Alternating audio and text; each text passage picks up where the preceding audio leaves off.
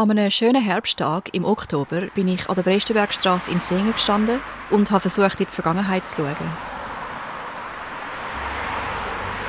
Von da aus sehen wir über einen Rebhang auf den Halwilersee und auf die Halbinsel Risi. Der Archäologe Reinhold Bosch hat vor fast 100 Jahren auf dieser Halbinsel eine Grabung geleitet und hat dort eine Siedlung aus der späten Bronzezeit entdeckt.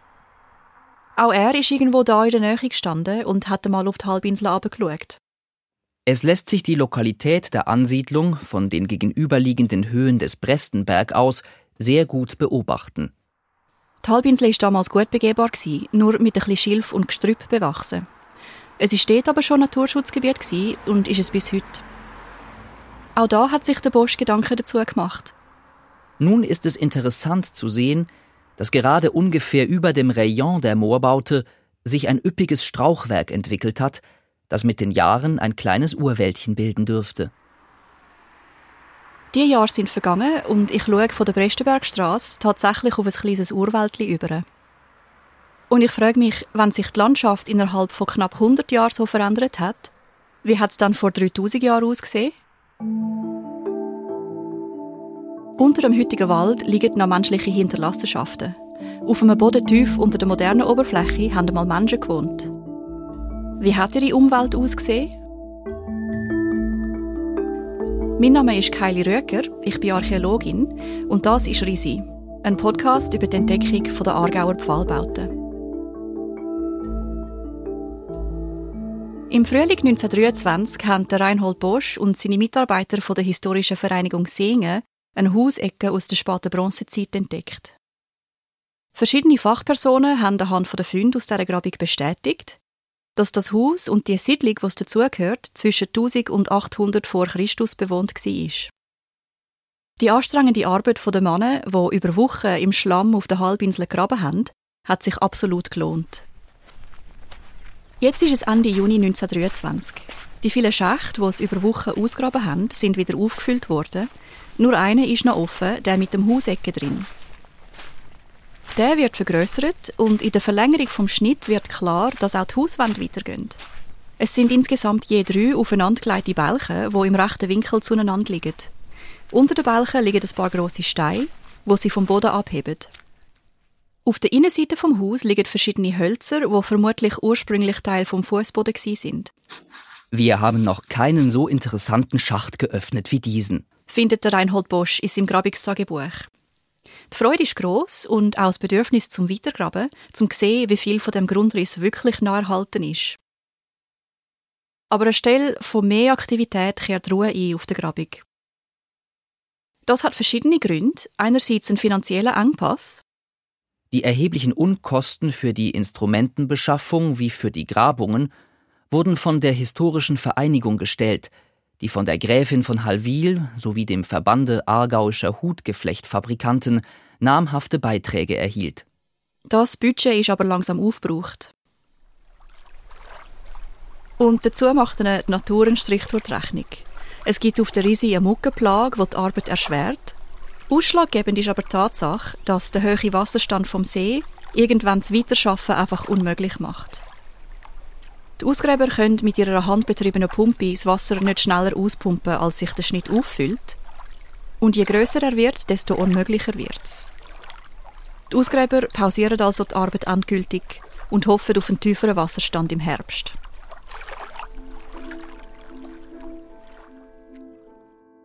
Trotz der Ruhe auf der Grabungsfläche ist viel Interesse an der Entdeckung herum. Der Reinhold Bosch schreibt Ende Juni 1923 für die NZZ einen Bericht und schildert darin die bisherigen Funde aus der Risi. Die vielen Keramikscherben, kleine Spinnwirtel, eine Glasperle, Tierknochen und ein Mahlstein mit einer Steinplatte als Unterlage.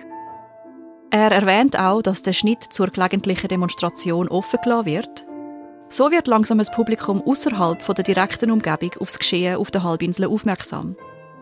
Über den Sommer kommen interessierte Besucherinnen und Besucher auf die Halbinsel, Kurgäste aus dem neuen Schloss Prestenberg, Schüler vom Reinhold Bosch und andere gewunderte Personen. Sie kommen zum in den tiefen Schacht schauen, wo ein spannendes Stück Vergangenheit in sich trägt, zum die vielen verschiedenen Keramikscherben bestaunen und zum hören, wie der Reinhold Bosch mit viel Wissen und Begeisterung von dieser Siedlung im Moor erzählt. Es gibt aber auch andere Funde, die für den Bosch auf jeden Fall genauso spannend sind. Man stieß nämlich auf einen regelrechten Abfallhaufen, der eine Menge von Eichelschalen, Haselnussschalen, verschiedene Kerne, viele Puppenhüllen und sogar wohlgeformte Ziegenexkremente enthielt. Ein wahres Eldorado für einen Naturwissenschaftler. Das tönt jetzt im ersten Moment vielleicht nicht so begeisternd, Haselnussschalen und Kerne. Aber was er richtig sieht, ist, dass auch solche Überreste viel aussagen können über das Leben in der Vergangenheit.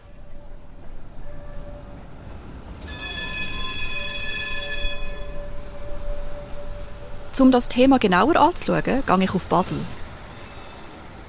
Im Departement Umweltwissenschaften der Uni Basel ist das IPNA. Das steht für Integrative Prähistorische und Naturwissenschaftliche Archäologie. Das IPNA besteht aus verschiedenen Laborräumen über mehrere Stöcke verteilt in einem ehemaligen Wohnblock.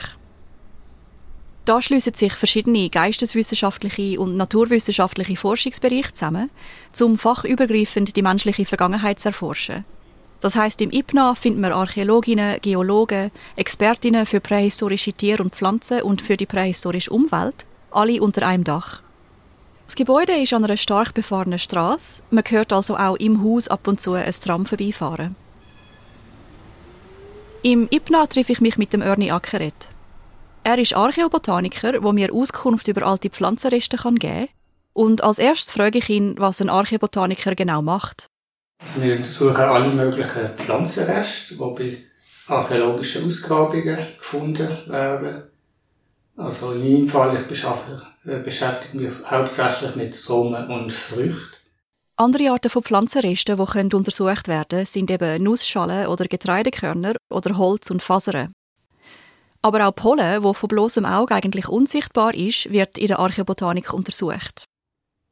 Und im Vordergrund bei diesen Untersuchungen stehen eigentlich immer Beziehungen von Menschen und Pflanzen. Also welche Pflanzen sind für einen Menschen wichtig gewesen, was hat er angebaut, was hat er gesammelt als Nutzpflanze. Und was wir auch herausfinden anhand von der Pflanzen, wo wir finden, wie hat die Umwelt ausgesehen, also wie, in welcher Umgebung haben Menschen gewohnt und wie haben sich auch Umwelt beeinflusst. Also sie haben ja auch einen Einfluss auf die Vegetation im Verlauf der Zeit. In der Risi ist in den 1920er Jahren auch beides untersucht worden, Pflanzenreste und Pollen. Zuerst also zu den Pflanzenresten. Wie funktioniert so eine Analyse, wenn man jetzt Getreidekörner hat von einer bronzezeitlichen Grabung, sagen wir? Wie geht man dann da vor? Wie tut man die analysieren? Ja, also wir arbeiten halt mit Vergleich vor allem mit modernem Material. Wir haben eine Vergleichssammlung. Dort natürlich schauen wir auch darauf, dass wir verschiedene Sorten haben. Jetzt sagen wir, wenn wir eine Gerste haben oder verschiedene Weizenarten, dann schaut man vor allem auch, dass man vielleicht noch ältere Sorten findet zum Vergleich. Also es gibt ja noch so Institutionen, die sich um den Halt von alten Sorten kümmern, Spezie rara zum Beispiel. Und am häufigsten tun wir es wirklich einfach durch direkten Vergleich mit modernem Material bestimmen. So haben es die Wissenschaftler mit den Proben aus der Risi auch gemacht. Durch Vergleich mit modernem Getreide haben sie festgestellt, dass in der Siedlung in der Risi Emmer und Gerste gebraucht worden sind. Das sind ganz typische Getreide für die Spätbronzezeit. Es sind vor allem verschiedene Spelzweizenarten in der Bronzezeit wichtig Emmer, Einkorn, Dinkel auch. Dinkel wird dann, kommt eigentlich erst so ganz am Schluss vom Neolithikum und wird dann in der Bronzezeit immer wichtiger. Gerste ist eigentlich die ganze Zeit sehr wichtig. Und was in der Bronzezeit neu dazukommt, sind Hirsearten. Also Ristenhirse und Kolbenhirse. Die findet man so ab Übergang Mittel, Sport, Bronzezeit. Mhm. Das sind eigentlich eher so Sportankömmlinge. Weil die kommen aus Ostasien. Sie haben ein bisschen längeren Weg gehabt, um uns anzukommen. Tatsächlich weiss man, dass in der Risi auch Rispehirse angebaut worden ist. Das aber nicht anhand von pflanzlichen Überresten, sondern dank der Pollenanalyse. Die funktioniert bisschen anders. Der Ernie Ackeret erklärt mir, wie aus einer anderen Fundstelle am Halwiler See, Beinwil am See, Proben genommen worden sind.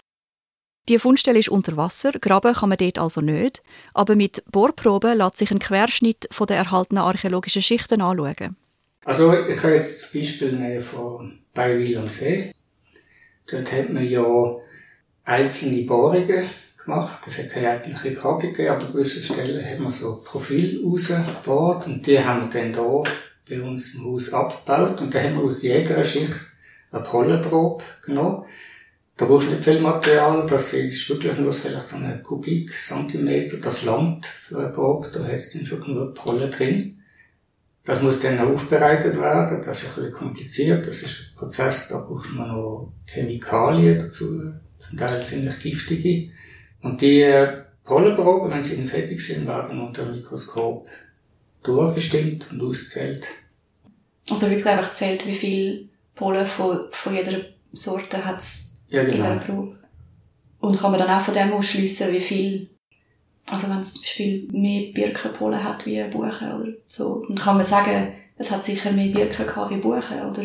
Ja, das ist auch nicht ganz so einfach, ja. oder? Weil einzelne Pflanzen produzieren ja unterschiedlich viel Pollen. Das gleiche gilt auch für Samen, oder? Gewisse mhm. haben viel Samen, andere weniger, und das muss man natürlich dann schon noch berücksichtigen.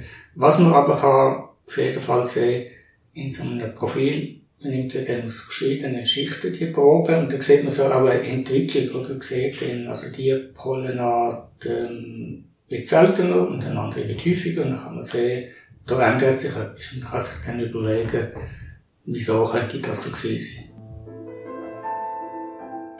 Genau so sind sie in der Risi vorgegangen. Sie haben vom Rand der Siedlung Bohrproben genommen mit einem Kammerbohrer. Das kann man sich vorstellen wie ein Rohr, das längs halbiert ist und so in den Boden gestoßen wird, um einen Querschnitt der verschiedenen Schichten herauszuholen. Aus jeder Schicht haben sie 100 Pollen gezählt und dann geschaut, wie viele Pollen von jeder Sorte in diesen Proben von 100 Pollen vorhanden sind. Bei dieser Untersuchung sind nur die Baumpollen ausgezählt worden und sie hat ergeben, dass in der Zeit, wo die Risi bewohnt war, Tannen, Buchen, Eichen und Erlen nahe bei der Halbinsel gewachsen sind. Dass solche Überreste überhaupt erhalten bleiben, ist nicht selbstverständlich. Unter normalen Umständen zersetzen sich pflanzliche Reste ziemlich schnell, das kennen wir ja alle vom Kompost. In den Seeufersiedlungen sind aber die Erhaltungsbedingungen anders. Unter Wasser, ohne Kontakt mit Sauerstoff, bleiben organische Reste teilweise so gut erhalten, dass sie auch Tausende von Jahren später noch wie neu aussehen. Schon bald nach der Entdeckung der ersten Pfahlbauten, Mitte 19. Jahrhundert, sind erste archäobotanische Untersuchungen durchgeführt worden. Als erstes vom Oswald Heer, einem Professor für Botanik an der Uni Zürich. Während der Fokus der Forschung lang auf die Entwicklung der Kulturpflanzen gelegen ist, schaut Archäobotanik in den letzten Jahrzehnten auch immer mehr auf Prozesse, die im Zusammenhang mit Anbauen und Verarbeiten von Pflanzen stattfinden, wie der Mensch und das Klima die Landschaft beeinflusst haben und auf die prähistorische Umwelt. Wenn man zum Beispiel weiss, in der Umgebung der Risi sind Tannen, Buchen, Eichen und Erlen gestanden, können Vergleich mit dem modernen Polenprofil helfen, sich die Landschaft vorzustellen. So, da sind relativ viele Studien auch gemacht worden, vor allem auch in Skandinavien. Eben zum, zum Beispiel, wie offen ist eine Landschaft gesehen? Das ist ja immer eine Diskussion. Man weiss ja, im Neolithikum haben die Leute zwar Äcker angelegt, aber sonst ist es noch zum grossen Teil bewaldet gewesen. Grössere Entwaldungen, die haben dann erst so im Verlauf der Bronzezeit angefangen und vor allem noch mehr in der Eisenzeit. Offene Weide für Tiere hat es in dem Fall noch nicht gegeben. Nein, das kommt dann eben, sagen wir, Sportbronzezeit, ähm, gibt's dann so langsam wie Island, so wie man das heute kennt, oder eher noch ein bisschen später sogar. Im Neolithikum hat man eigentlich nur für Getreidefelder gerodet. Ich meine, das ist auch ein grosser Aufwand für die Leute gewesen. Und das Vieh hat dort noch im Wald geweidet. Und man hat auch man hat sie fast das ganze Jahr im Wald gehabt. Und wenn man doch Futter gebraucht hat im Winter, für Notzeiten, dann hat man denen Laubheu gegeben. Sie haben in dieser Zeit Bäume geschneidelt das Laub zum Trocknen dann aufgehört und eigentlich so als Wintervorrat aufgehalten. Aber Wiesen, so wie man es heute kennt, das äh, hat es dort noch nicht gegeben. Die Untersuchung der Pflanzenreste aus der Risi hat ergeben, dass die Risi-Bewohnerinnen eine abwechslungsreiche Ernährung genossen haben. An Getreide und Hülsenfrüchten haben sie immer Gerste, Rispehirse und Linsen zur Auswahl gehabt. Wildpflanzen sind auch immer noch sehr ein grosser Teil der Ernährung gewesen. Sie haben sich nicht nur auf den Ackerbau verlassen. Der Wald hat sie mit Haselnüsse, Wildäpfel, Brombeere, Himbeere, Erdbeere, Bucheckern und Eicheln versorgt. Es ist gut möglich, dass sie mehr haben als das. In anderen Pfahlbausiedlungen aus der gleichen Zeit sind zum Beispiel Dinkel und Ackerbohnen vorhanden gewesen. Was die Analyse auch ergeben hat, ist, dass in der Risi ganz viele Überreste vom Schlafmond vorhanden sind. Da habe ich den Ernie Ackeret auch näher dazu gefragt, für was wäre dann Schlafmond gebraucht worden? In erster Linie ist es natürlich mal interessant als Nahrung, weil es ist ölreich eine von der wenigen Pflanzen dieser Zeit, die Öl, Pflanzenöl geliefert hat, nebst dem Lean. kann den Schlaf natürlich noch für andere Sachen nutzen. Also man kann ja aus der Mohnkapsel Opium gewinnen. Sehr wichtig, äh, vor allem auch als Schmerzmittel in der Zeit, hätte es sonst keine anderen Schmerzmittel gegeben. Ist aber praktisch nicht nachweisbar. Weil dummerweise erhalten sich halt die Kapseln nicht. Höchstens der oberste Teil, der Deckel von der Kapsel, da findet man manchmal so kleine Fragmente, aber was man eigentlich müsste haben, ist, äh, sind die Seiten von der Kapsel, die, die man einretzt, damit der Saft rauskommt, die sind offenbar einfach zu weich, dass die sich könnte erhalten. Also bleibt eine offene Frage. Aber äh, ist sehr plausibel, dass man das äh, verwendet hat, weil sobald dass man Schriftquelle hat, dann kann man ja dann lesen, dass das auch, auch noch in der Römerzeit für alle möglichen Medikamentrezepturen ein wichtiger Bestandteil war. All die Pflanzen, die wir jetzt davon gehört haben, das Getreide, die Früchte und Beere, die Bäume und auch der Schlafmond, sind in der Spätbronzezeit ganz typisch gewesen. Anhand von den Funden aus der Risi und vergleichbaren Funden aus anderen Seeufersiedlungen lassen sich also die Fragen, die der Ernie Ackeret am Anfang gestellt hat, ansatzweise für die Siedlung in der Risi beantworten. Welche Pflanzen sind vom Mensch angebaut und gesammelt worden und wie haben sie ihre Umwelt beeinflusst? In was für einer Umwelt haben sie gelebt? Aus der Vogelperspektive wird man im Flachland fast nur Wald sehen. Die Flussauen und Seeufer sind nicht so stark bewachsen und man sieht gut die vielen Siedlungen, die am Wasser liegen.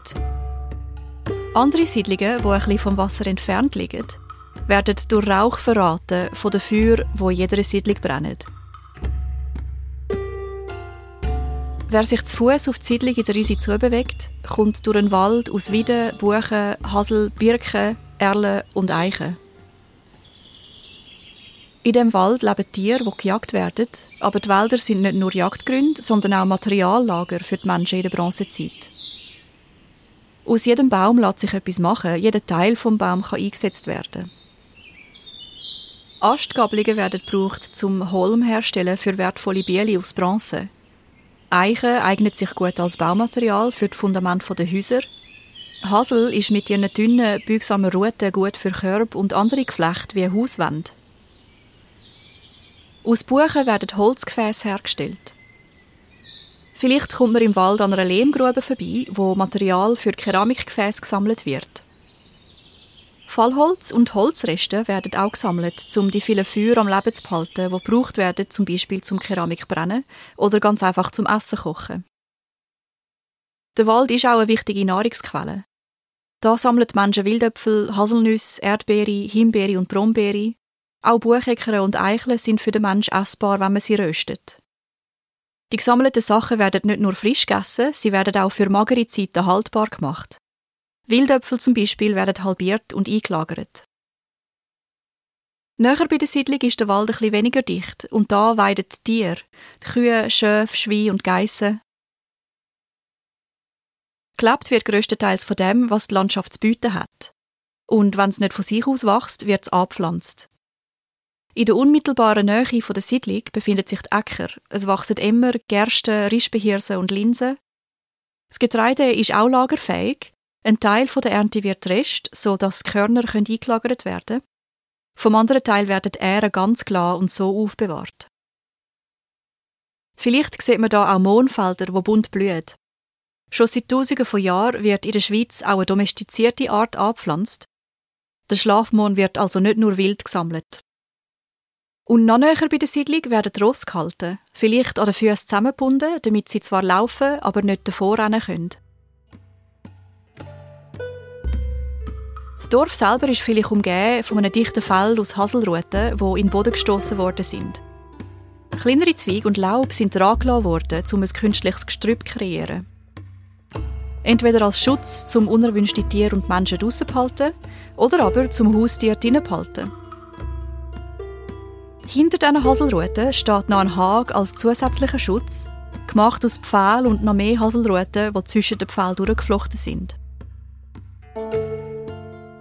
Durch eine landseitige Öffnung in dem Hag kommt man in die Siedlung und spürt schon den Unterschied zwischen Wald und Siedlungsraum. Aber vielleicht hat sich der Unterschied für die Menschen in der Bronzezeit gar nicht so klar angefühlt wie für uns heute. Sie sind fast nur von dem umgeben, wo sie selber gebaut, gesammelt, gepflanzt und hergestellt haben sind ganz Teil von ihrer Landschaft und gestalten die Landschaft aktiv mit.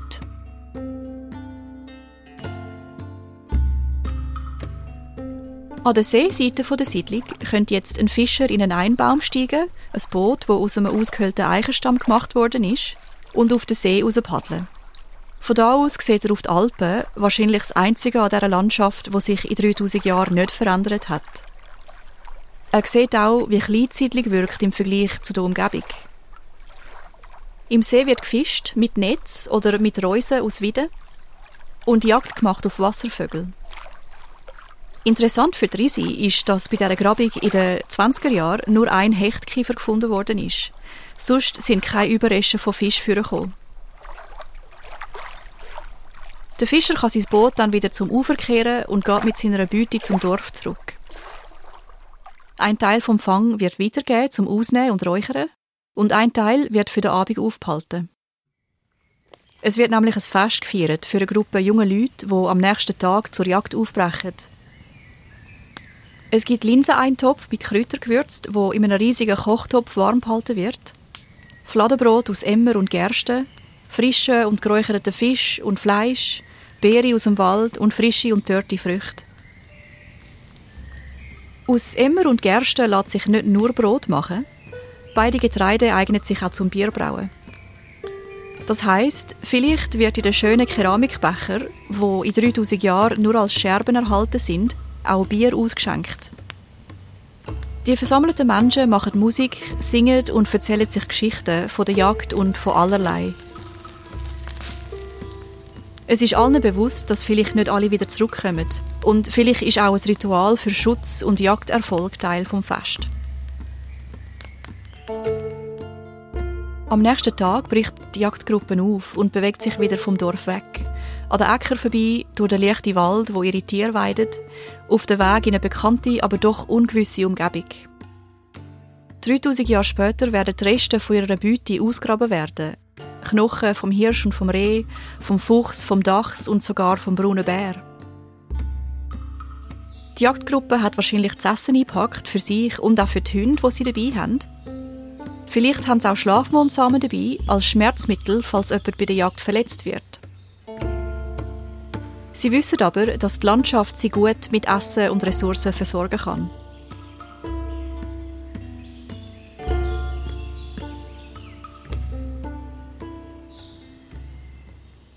Die vielen interessierten Besucherinnen und Besucher, die im Sommer 1923 auf die Halbinsel gegangen sind, sind in einer ganz anderen Landschaft unterwegs gewesen. Nicht mehr bewaldet, sondern ganz offen. Es gibt ein Bild von der Umgebung, wo vom Westen her auf die Halbinsel schaut. Da ist noch weit und breit kein Wald, nur das vom Reinhold Bosch konstatierte üppige Strauchwerk. Aber irgendwann, bald nach der Grabung, sind die Bäume schon gekommen, weil auf einer Luftaufnahme aus den 50er Jahren ist die Risi schon ziemlich bewachsen. Ich wünsche mir langsam, dass ich einmal auf die ehemalige Grabungsfläche könnte gehen, um die Unterschied mit eigenen Augen zu sehen. Aber heute gehört die Halbinsel Risi zum Boniswiler Moos. Das ist ein Flachmoor von nationaler Bedeutung, wo geschützt ist und darum nicht begehbar. Im August 1923 erschien ein Artikel im Seetaler, wo über einen besonders grossen Besucherandrang an einem Wochenende berichtet. Der Artikel schließt damit, dass es sehr zu wünschen wäre, dass die von der Historischen Vereinigung Singen finanzierten Ausgrabungen könnten weitergeführt werden. Im Herbst sehen die Grabungsbedingungen dann endlich auch besser aus. Während des Sommers konnte der Insektenplage wegen wenig gearbeitet werden. Im Herbst waren nun die Bedingungen ziemlich günstigere. Vor allem war der Spiegel des Halwiler Sees um einen halben Meter gesunken, so dass eher Aussicht bestand, das eindringende Wasser bemeistern zu können.